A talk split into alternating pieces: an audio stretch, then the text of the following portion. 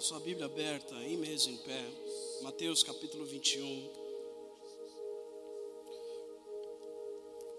Mateus capítulo 21, versículo 18.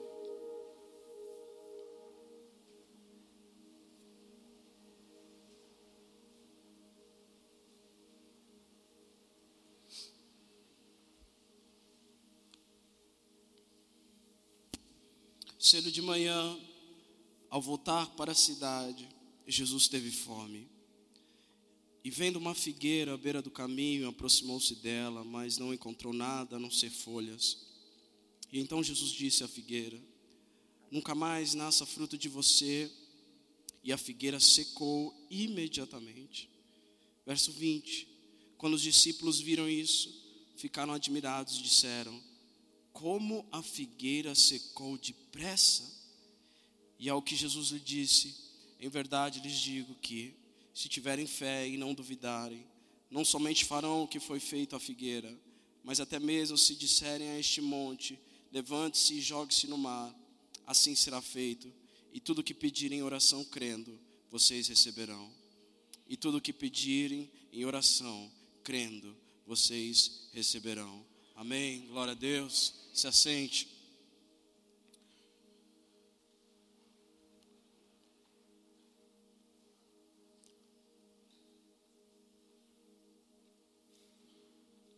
Graças paz, amém? Esse, esse texto tem, tem todo um contexto.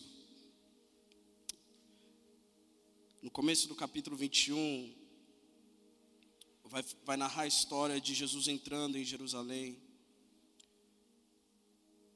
No versículo 4, assim que foi achado um jumentinho, diz que, ora, isto aconteceu para que se cumprisse o que foi dito. Se cumprindo o que foi dito, os, os, os discípulos, no versículo 6, tendo feito como Jesus tinha ordenado, trouxeram a jumentinha. Então puseram em cima deles as suas capas e sobre elas Jesus montou. Lembre-se que é Jesus entrando em Jerusalém na sexta-feira, ruma ao Calvário, amém? Verso 8: E a maior parte da multidão estendeu as suas capas no caminho, e os outros cortavam ramos de árvores, espalhando-os pelo caminho. E as multidões, tanto as que iam adiante dele, como as que seguiam, que o seguiam, clamavam: Hosana ao filho de Davi, bendito que vem em nome do Senhor. Hosana nas alturas, nas maiores alturas. E quando Jesus entrou em Jerusalém, toda a cidade se alvoroçou e perguntavam: Quem é este? E as, e as multidões respondiam: Este é o profeta Jesus de Nazaré da Galiléia. É, falei com algumas pessoas que o capítulo 21 de Mateus ele tem tem me incomodado tanto é que acho que até no LP há duas semanas atrás eu preguei também sobre o 21, uma parte do 21. Mas só estou dando um contexto mesmo para você entender o que veio antes do texto principal de 21, 18 que a gente leu. A Bíblia é clara em dizer que a multidão ela estava em apoio a Cristo Jesus. Então, Jesus entrando, a multidão estava fazendo festa.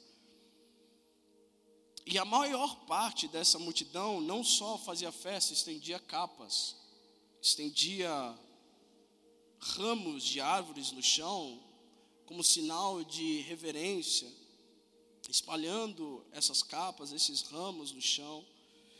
E não só isso, eles clamavam, e eles clamavam algo específico: Hosana ao filho de Davi, bendito o que vem em nome do Senhor, Osana nas maiores alturas. Então a gente tem um povo aqui que recebe bem o Cristo, tem um povo aqui que uma o reverencia, fazendo o que chamamos hoje um tapete vermelho para a entrada de Jesus em Jerusalém.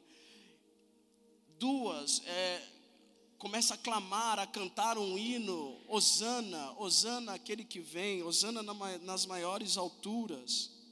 E quando Jesus entra em Jerusalém, a, a cidade vai em alvoroço, a cidade enlouquece. E aí eles dizem: Quem é este? Uma parte da multidão pergunta: Quem é este? Outra parte responde: É o profeta Jesus de Nazaré. Então tem um povo que não sabe quem ele é, mas tem um povo aqui que está tentando responder ao que eles acham quem Jesus é. Lá atrás, em João capítulo 7, 40, não precisa abrir, vai dizer que quando ouviram essas palavras, alguns dos me, dos, do meio do povo diziam: Este verdadeiramente é o profeta. Outros diziam: Ele é o Cristo. Então tem um grupo falando que ele é o profeta, tem um grupo que ele falando que ele é o Cristo, o Messias. Por acaso perguntavam o grupo de, dizendo que ele era o profeta. Por acaso o Cristo virá da Galiléia? Não diz a Escritura que o Cristo vem da descendência de Davi, da aldeia de Belém, de onde era Davi? E no verso 43 vai dizer: Assim houve divisão entre o povo por causa dele. Alguns queriam prendê-lo, mas ninguém lhe pôs a mão. Até hoje nós temos essas divisões, até hoje nós temos pessoas que não conseguem nem responder quem é este, quem é este que nós adoramos. Tem pessoas que não conseguem pôr em palavras ou responder de forma correta quem é Jesus. Imagina naquela época. Então havia lá atrás, antes mesmo de Jesus entrar em Jerusalém, houve uma discussão, houve até uma divisão do povo porque uns diziam que ele era o Cristo, outros diziam que ele era simplesmente um profeta. Hoje nós entendemos, com toda a história nas mãos, nós entendemos que ele não é só um profeta, ele é o Cristo, o Messias que veio, que prometeu vir e veio, e habitou no meio de nós, se fez carne, se entregou na cruz do Calvário e ao terceiro dia ressuscitou. Amém? Amém, gente? Ele é o Cristo, nós somos do grupo que entende que ele é o Cristo. E esse Cristo, ele começa a entrar em Jerusalém, e no próximo bloco da história, do contexto, ele entra no templo. Só que no templo eles estão fazendo comércio, em vez de ser uma casa de oração, assim como ele tinha dito lá na primeira vez que ele foi para Jerusalém, assim não foi feito. E ele vira a mesa ele não só vira a mesa dos que vendiam, mas ele também vira a mesa do que estavam comprando. É muito bom a gente perceber isso, porque um monte de vezes, muitas vezes a gente acha que a questão está só no problema de quem está fazendo comércio, mas a verdade é que quem compra também é culpado. Então, se estão vendendo uma palavra que não é a de Deus e você está comprando, você está igualmente culpado, amém, gente? Não é só quem faz o tráfico, o pastor Alê sabe disso. Não é só quem faz o tráfico de produtos falsos que é o culpado. Quem é culpado também é aquele que vai na loja e compra. Não é só quem. Enfim, você entendeu.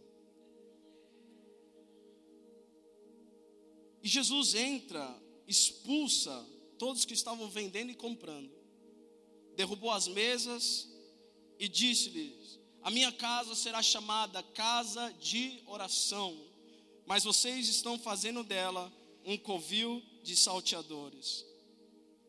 Cegos e coxos se aproximaram de Jesus no templo e os curou no verso 15 do 21 diz: Mas quando os principais sacerdotes e os escribas viram as maravilhas Jesus, que Jesus fazia e as crianças que estavam no templo, Osana ao filho de Davi, ficaram indignados e perguntaram a Jesus: Você está ouvindo o que estão dizendo? E Jesus respondeu: Sim, vocês nunca leram da boca de pequeninos e crianças de peito, tiraste o perfeito louvor. E deixando-os, saiu da sua cidade e foi para Betânia, onde passou a noite. Então Jesus passa a noite, dorme, e ele acorda e a gente chega na parte principal de hoje, no texto principal de hoje, que diz: cedo de manhã, ao acordar, Jesus teve o que? Fome. Inúmeras vezes você vai encontrar na Bíblia a prova de que Jesus era totalmente humano. A prova de que Jesus sofria das mesmas coisas que eu e você. E a prova de que Jesus era até saudável, porque só tem fome quem está saudável. Cedo de manhã, ao voltar para a cidade, Jesus teve fome. E no 19, a gente encontra a primeira parte que eu queria dar uma parada com vocês. E vendo uma figueira à beira do caminho, aproximou-se dela. Eu queria te relembrar rapidinho com alguns versículos que Deus vê. Amém? Vamos lá rapidinho? Deus vê. Gênesis capítulo 16, verso 13, um pouquinho antes vai relatar a história de Agar e Sarai. Sarai tem uma excelente ideia, você já conhece a história de dar um filho para Abraão através de Agar. Sarai se revolta com Agar, a Bíblia diz que Sarai humilha Agar. Após essa humilhação, Agar sai, vai embora, vai para o deserto. E aí que chega uma parte maravilhosa do texto, que ao sair, ao fugir da presença de Sarai, Agar, se deparou com o anjo do Senhor, no verso 7 do capítulo 16 de Gênesis. E quando o anjo do Senhor a encontrou junto a uma fonte de água no deserto, junto à fonte do caminho de Sur, perguntou-lhe: Agar, serva de Sarai, de onde você vem e para onde você vai? Ela respondeu: Fuge da presença de Sarai, minha senhora. Então, então o anjo do Senhor disse a ela no verso 9: Volte para sua senhora e sujeite-se a ela. Verso 10: E o anjo do Senhor disse também: Aumentarei em muito a sua descendência, de maneira que, tão numerosa, não poderá ser contada. E o anjo do Senhor continuou: Você está grávida e dará um filho, a quem chamará Ismael. Então Agar, ela encontra o favor de Deus, amém? Verso 13 diz: Então Agar deu ao Senhor, que havia falado com ela, o nome de Tu és o Deus que vê. El Roi, Tu és o Deus que vê. Porque ela dizia: Neste lugar eu olhei para aquele que me vê. Provérbios 5, 21 vai dizer: porque os caminhos do, do homem estão diante dos olhos do Senhor, e Ele considera todas as suas veredas. 15,3 vai dizer: Os olhos do Senhor estão em todo lugar, contemplando os maus e os bons. Ou seja, Deus está fiscalizando tempo todo as nossas ações. Deus o tempo, o tempo todo está olhando para nós de uma forma que a gente não consegue compreender, como Ele olha para bilhões, bilhões de pessoas ao mesmo tempo bilhões de criaturas ao mesmo tempo, como ele controla o cosmos, como ele controla o universo e ainda consegue perceber o que a gente está vendo. Não sei, não me pergunte, a gente pergunta lá. Ele fiscaliza o povo a, a todo tempo, porque todos terão um tipo de retribuição dependendo do que ele estiver vendo. Hebreus 4,13 vai dizer: e não há criatura que não seja manifesta na sua presença. Pelo contrário, todas as coisas estão descobertas e expostas aos olhos daquele a quem temos de prestar contas. Ele não é só o Deus que tudo vê, mas ele também é o Deus que nós teremos que prestar contas. Amém? Dá uma glória. Glória. Não é uma questão de só temos um Deus que nos vê, é um temos um Deus que um dia aquilo que ele viu, nós vamos ter que pagar a ele, mostrar a ele a nota. Apocalipse 2:18. Aonde da igreja em Tiatira, escreva: essas coisas diz o Filho de Deus, que tem os olhos como chama de fogo e os pés semelhante ao bronze polido. Primeiro é destacado lá em Tiatira o que eles fazem de bem, de bom. Depois, o Senhor começa a destacar o que eles fazem de ruim. E após destacar o que eles fazem de ruim, o Senhor lembra a essa igreja de que os olhos deles, os olhos deles são como chamas de fogo. Que quer dizer, tudo que está em volta do verdadeiro queima ao ele olhar. Toda a camada de que a gente talvez coloque quando ele olha, derrete e a gente fica nu. Diante dele. Mateus 10, 26. Portanto, não tenham medo deles, pois não há nada encoberto que não venha a ser revelado, nem oculto que não venha a ser conhecido. Segredo nenhum está garantido. Segredo nenhum está garantido. O Senhor está falando para os discípulos: eu vou levar vocês, vou colocar vocês no meio de lobos, mas não temam, porque não tem nada oculto diante dos meus olhos. Pode até ficar um pouquinho, hoje pode até parecer que está, mas nada fica encoberto diante daquele que tem olhos de fogo. Aleluia. Romanos 2,16. No dia em que Deus, por meio de Cristo Jesus, julgar o segredo das pessoas de acordo com o meu evangelho. Haverá um dia que Deus vai revelar os nossos segredos, não pelo filtro humano, o nosso filtro, mas quem vai filtrar esses segredos vai ser o evangelho. Glória a Deus. Percebe? Percebe? Ele via, ele ainda vê e vai continuar vendo até o final. Partes do nosso temor se atribuem a isso partes até do nosso medo de Deus, às vezes, se atribui a isso. Ele vê, ele vê tudo. E eu queria começar o texto, prolongar o texto, partindo de um tema que você vai entender e a gente vai indo junto, que é propaganda enganosa. Verso 19 vai dizer que vendo Jesus uma figueira à beira do caminho, ele se aproxima dela, mas não encontrou nada a não ser folhas. Então Jesus disse à figueira: Nunca mais nasça fruto de você.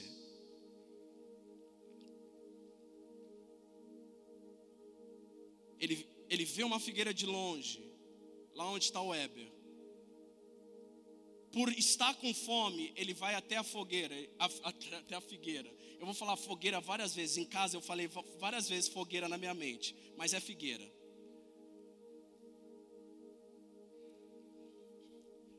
Ele vê a figueira, se aproxima da figueira porque ele está com fome.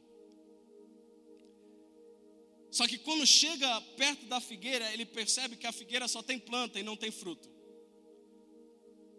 Sem titubear, ele diz à figueira: Nunca mais nasça fruto de você. Isso é uma oração, amém? Isso é uma oração, uma declaração de Jesus. Nunca mais vai nascer fruto de você. E a Bíblia diz logo em seguida: e a figueira se secou imediatamente. Isso aqui é um milagre destrutivo de Deus. Existem dois, eu não lembro qual o primeiro, mas existem só dois que Deus destrói alguma coisa através da palavra. E aí eu parei, fiquei lá um pouquinho, porque eu fiquei incomodado. Eu, eu fui estudar. A árvore era uma imagem figueira era uma imagem de uma propaganda enganosa. Ela tinha folhas, mas não tinha o principal, que era fruto. Até Jesus foi meio que enganado, porque ele viu de longe e falou: opa, figueira, estou com fome, vou comer. Quando ele se aproxima, não tem nada. De longe, parecia ter, mas quando ele se aproxima, não tinha nada.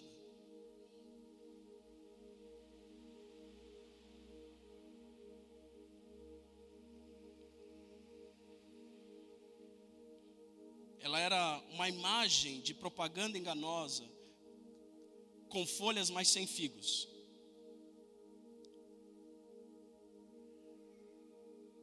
Isso não deveria ser o caso dela, porque a figueira primeiro nasce o figo, depois vem as folhas. Ou vem junto. Conforme vai nascendo a folha, vai nascendo o fruto. Quando ela fica bonita, o fruto também está lá. Mas essa, essa não dava.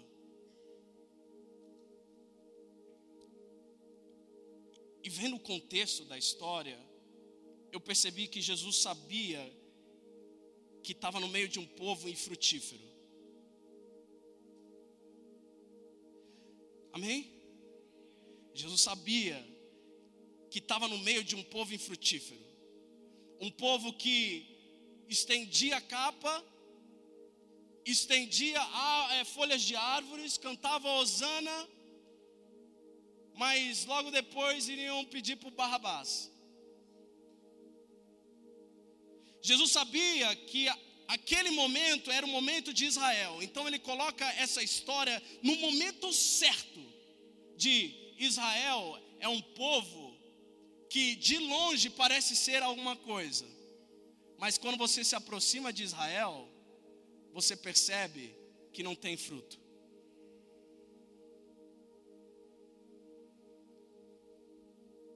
Você de longe vê que Israel é tão bonito, mas quando você se aproxima de Israel, você só, você só, você só você percebe que são só palavras e pouca ação.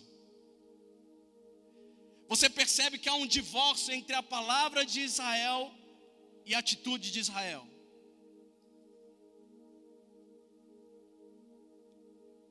Foi mais ou menos o que aconteceu em Tiátira. Tiatira.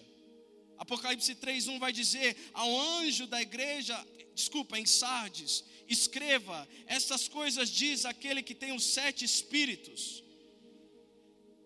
Os sete espíritos de Deus e as sete estrelas. Conheço as obras que você realiza, que você tem fama de estar vivo, mas está morto. Você tem fama de ser uma árvore boa, mas quando as pessoas se aproximam, você não tem nada para dar. É isso que Deus está falando.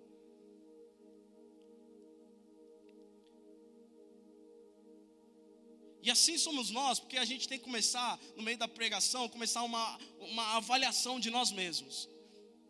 Eu não estou aqui para jogar pedra em vocês, na verdade, isso aqui é para mim. Se a carapuça serve para você, você pega. Porque há essa falta em mim. Há essa falha em mim. Só que o perigo da história é que da palavra do próprio Cristo sai maldição.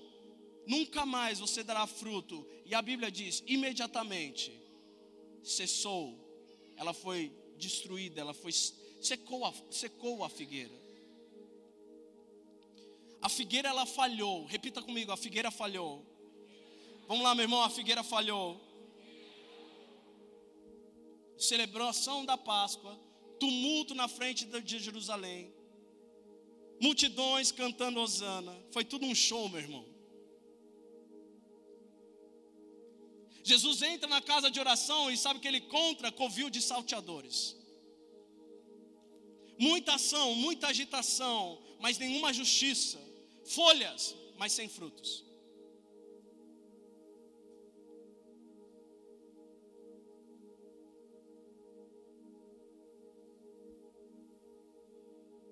A figueira estava dando um bom espetáculo. Israel estava dando um bom espetáculo. Maranata, Osana, Osana nas alturas. Mas na hora de serem analisados de perto, eles pipocaram. Não tinha fruto. Porque uma coisa é faltar fruto fora de época, outra coisa é faltar fruto e fingir que tem. Eu vou repetir isso. Uma coisa é faltar fruto quando ainda não está no tempo de dar fruto. Outra coisa é você não dar fruto e fingir que tem.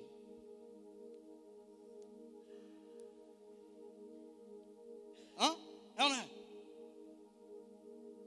Vê de longe, o irmão rodopia, bota a mão, a pessoa cai. Você vê de longe, toca bem, faz legal, mover de Deus, vê de longe fala em línguas, entra em mistério, mas quando você chega perto, não tem nada. Quando os olhos de fogo de Deus chegam perto dele, não tem fruto.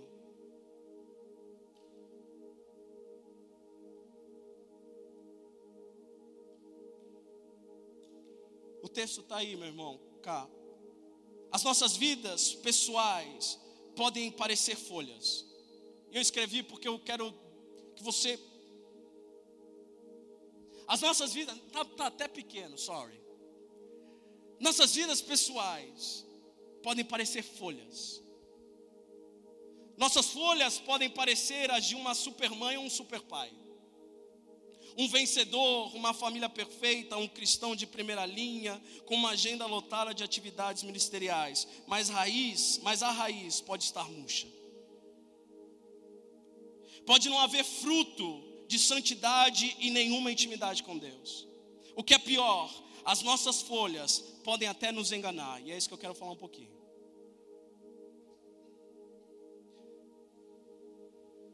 Por favor, preste atenção tome muito cuidado, como cristão, em achar que a sua árvore é bonita e passar um tempo você perceber que frutos você já não dá mais, mas por ela ser bonita e haver os elogios das pessoas, você se enganar e esquecer, poxa, não estou dando mais fruto. As pessoas não, se aproximam de mim e eu não consigo dar nada. As pessoas veem a figueira de longe e quando elas se aproximam da figueira, ela não tem nada para dar. Pastor Felipe, como, como eu sei? Eu sei que já passou por isso. Você chamou alguém para comer, alguém para sentar, ou um irmão mesmo para trocar uma ideia, dois minutinhos assim, pós-culto. E aí vocês começam a falar de Jesus, falar da palavra, e aquela pessoa começa a exalar, a emanar aquele, aquele, aquele incenso suave, sabe? Quando a pessoa se fala, meu Deus do céu, essa pessoa tem Cristo dentro dela. Hum? Sim? Não? Quando a pessoa, você fala, meu Deus, você sai, você vai para casa, meu Deus, essa pessoa me abençoou. Na verdade, essa pessoa te deu de comer e você não percebeu. Ela te deu um fruto que estava nela. E ela falou, come, e você saiu saciado. Quando você pede aconselhamento para alguém, seja lá para um amigo, não sei, mas você chega perto dessa pessoa, sai e fala: rapaz, entendi. E as nossas igrejas? As nossas igrejas podem fazer o mesmo. As folhas de uma igreja podem parecer impressionantes. Igrejas lotadas, campanhas gigantescas, pastores inteligentes, música impressionante, mas o que o Senhor encontrará após uma inspeção cuidadosa? Será que ele só encontrará folhas ou ele, encontrará figos também? O que me treme por dentro é que vai ter essa inspeção cuidadosa de Deus em algum momento. O que me treme por dentro e o que me enlouquece por fora é que a gente não entendeu que um momento ele vai sondar os segredos do nosso coração e isso vai estar num telão. O povo peca porque o povo esquece que Deus está vendo. A plateia do povo é vertical e não é horizontal e não vertical. A gente olha primeiro para quem está do lado. A gente faz igual Moisés. E Moisés, vendo que não tinha ninguém, matou o egípcio. Se Moisés tivesse uma visão vertical, opa, Deus está me vendo, ele não teria feito. A gente, se tivesse uma visão vertical, nós não faríamos metade do que nós fazemos.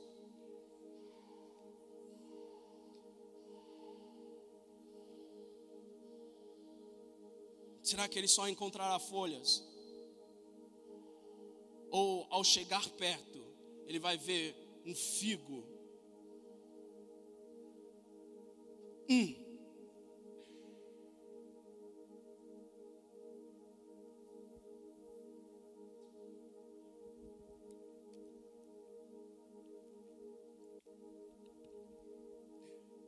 Eu sou cheio do Espírito, não se verbaliza, meu irmão.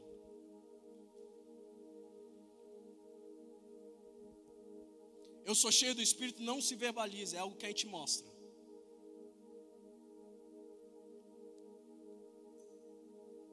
A gente peca isso na igreja. A senhora que fica sentada no louvor, olha lá, está em pecado. Olha lá, não dá um glória, não levanta uma mão, está em pecado. Olha lá, rodopeia. Olha lá, bota a mão e cai, está cheio. Eu sou cheio do Espírito, não se verbaliza, se mostra. Está na hora da gente mostrar que nós somos cheios do Espírito, sabe por quê? Porque essa nação toda está clamando loucamente pela manifestação dos filhos de Deus.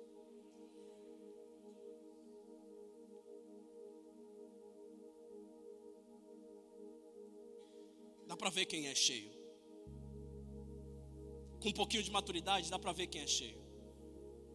Dá para ver quem é cheio quando ele mostra que é aqui e mostra que é lá fora. Sabe o que mais impressiona o povo que não é crente? é quando eles se aproximam e não tem espinho na árvore, tem fruto.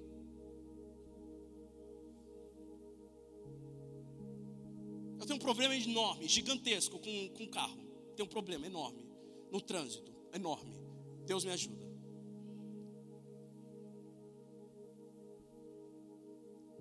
Meu irmão, eu tenho um problema enorme com quem anda na esquerda.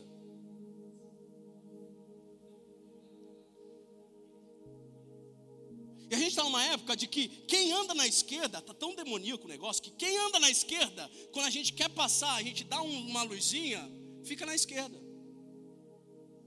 Aí tem uns mais endemoniados que começa a brecar na esquerda. E aí tem uns que mostram um dedo na esquerda. Na verdade, eu estou certo, eu só queria passar. Minha esposa sabe, eu estou tentando. Porque quando as pessoas se aproximam de mim no trânsito, eu às vezes sou espinhudo. Quando na verdade um xingamento deveria ser não um glória a Deus, Deus te abençoe, mas o silêncio do Felipe mesmo.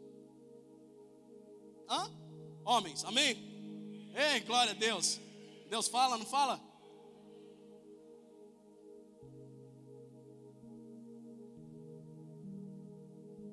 eu estou mal. Meu dia não foi bom. Não, meu dia não foi bom. Então não vem, não mexe comigo. Hã?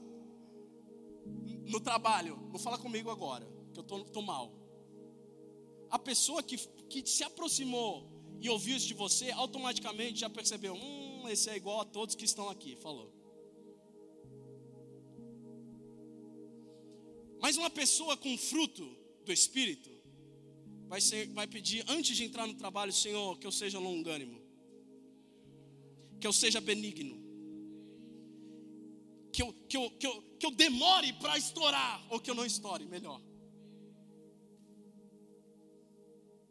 Então, tem aquele negócio lá que você deixou de fazer ontem, vai chegar. Dentro de você está assim, hum, por que você não faz? Dentro da gente. Mas a gente ira e não peca. Amém, gente? Pode deixar, vai chegar.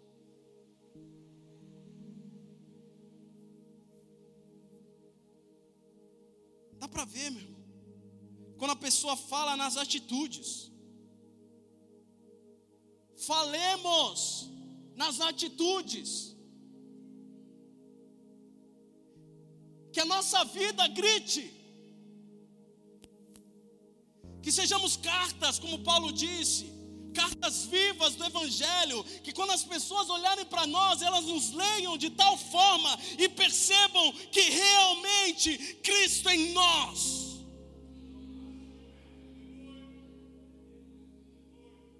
Jesus falou: Eu vou ter que ir para os discípulos. Os discípulos falaram: Fica, mas eu vou ter que ir, porque se eu não for, ele não vem. Porque até agora eu sou Emanuel, Deus com vocês. Eu ando com vocês. Mas se eu não morro, ele não vem. E ele é o seguinte, ele é Deus em vocês. Fantástico. Fantástico. Se já é bom andar com Deus, imagina andar com Deus dentro de, de nós. Dentro da gente.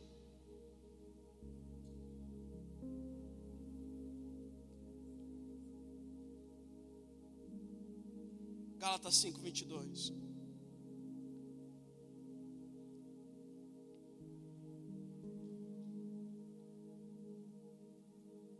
O fruto do Espírito é amor, alegria, paz e longanimidade, benignidade e bondade, fidelidade, mansidão, domínio próprio.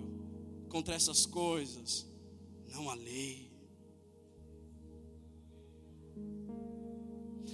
o fruto do Espírito é a evidência do caráter de Deus dentro da gente. É Daniel, as pessoas olharem para você e verem que o caráter de Deus que você prega está dentro de você.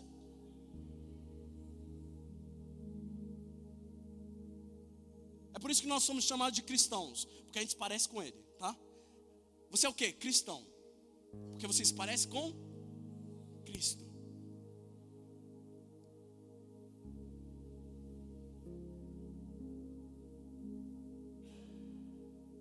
mansidão, domínio próprio. Contra essas coisas, não há lei. Verso 20: Quando os discípulos viram isso, ficaram admirados e disseram: Como a figueira secou depressa. E Jesus lhes disse: Em verdade lhes digo que se tiverem fé e não duvidarem, não somente farão o que foi feito à figueira, mas até mesmo se disserem a este monte: levante-se e jogue-se no mar, assim será feito, e tudo o que pedirem em oração, crendo, vocês receberão.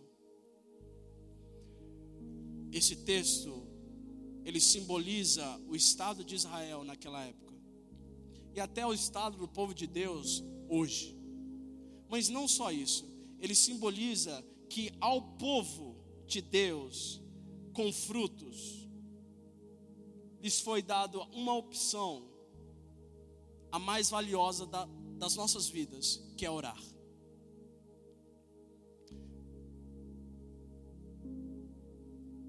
Percebe que foi aos discípulos, tem certas coisas que são só para os discípulos que é dito. A multidão é legal, mas tem certas coisas que só os discípulos ouvem. E naquele momento foi o seguinte: vocês estão vendo o que eu fiz com a figueira, e vocês estão vendo como Israel está.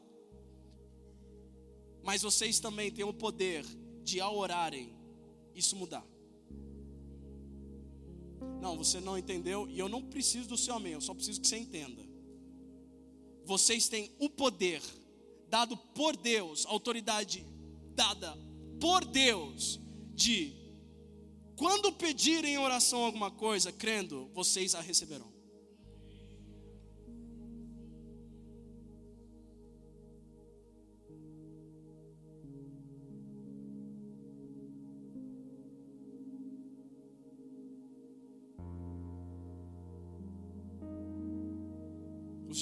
Estavam entendendo completamente o que Jesus estava falando, mas embora eles não entendessem naquela época, hoje a gente entende que Jesus está falando, ei, vocês vão ser cuidador, os cuidadores do meu povo a partir de agora. Eu subo, mas vocês vão cuidar do meu povo. A gente vê isso começando lá em Atos. Então vão, porque esse cenário ele vai se converter se vocês crerem. Esse cenário de figueira sem figo, árvore sem fruto, esse cenário de destruição de árvores, destruição de pessoas por não darem fruto vai acabar. Se vocês crerem. Se vocês usarem a ferramenta mais preciosa que eu estou dando para vocês, quer conversar comigo. Se a igreja entender que oração não é só para final de campanha ou de eleição, a gente vai longe. Se a igreja entender que intercessão não é, só, não, é só, não é só para pôr um homem no trono, e por Deus no trono, a gente vai longe. Se a igreja entender que depois de Lula ter sido eleito, continuar intercedendo, pode ter figueira sem fruto que for, a oração, surte muito o seu efeito.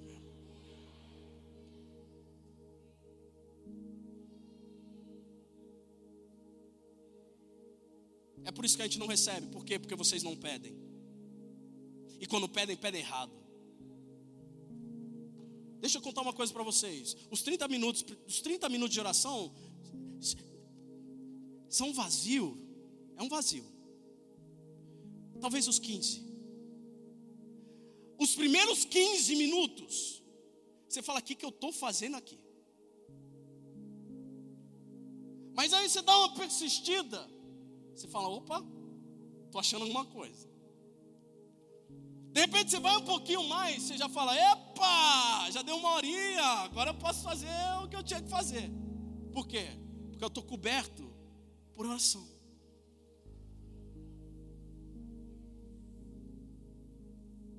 É por isso que uma igreja que não ora não deveria nem pedir nada a Deus durante o culto.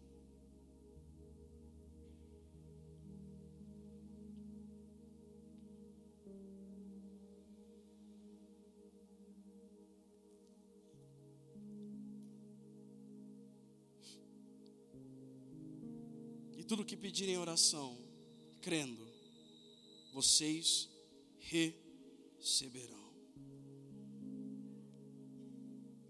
Tudo que pedirem em oração, crendo, vocês receberão. Se coloquem em pé, em nome de Jesus.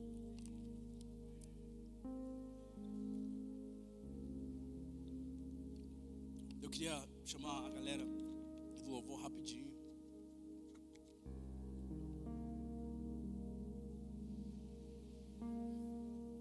Deus está aqui, amém? Igreja, você, você crê nisso? Deus está aqui?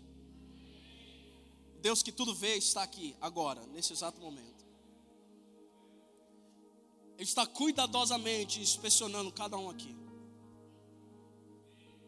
Os olhos de fogo dele estão tá exatamente nesse momento queimando toda a capa que a gente tem colocado para esconder alguma coisa dele. Mais que isso, deixa eu te alertar o Deus que governa essa casa está se aproximando de você agora. E você pode falar assim para mim, Felipe, tomara que ele não se aproxime, não chegue muito perto, porque eu sei que eu não tenho dado frutos bons. Eu sei que o que tem saído de mim são as obras do maligno, as obras da carne. O fruto do Espírito tem faltado dentro de mim. Mansidão está passando longe, longanimidade está passando longe, benignidade está passando longe, alegria, paz, amor, eu não tenho mais. Mas deixa eu falar uma coisa para você, ainda dá tempo, sabe por quê? Porque Deus é um Deus de misericórdia e graça. A graça dele é a causa, a bondade dele nos leva até essa misericórdia, a graça dele é a causa de nós não sermos consumidos.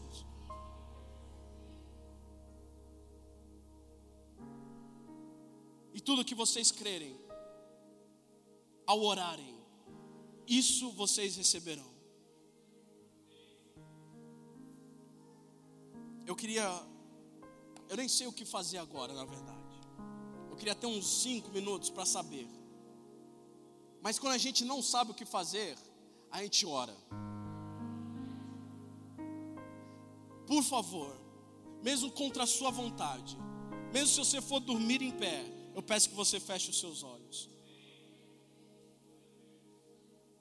Mesmo se nada faz sentido,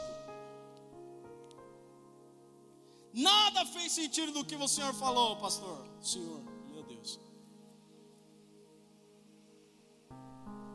Eu peço que você feche seus olhos e avalie o seu estado, a sua árvore, a sua figueira.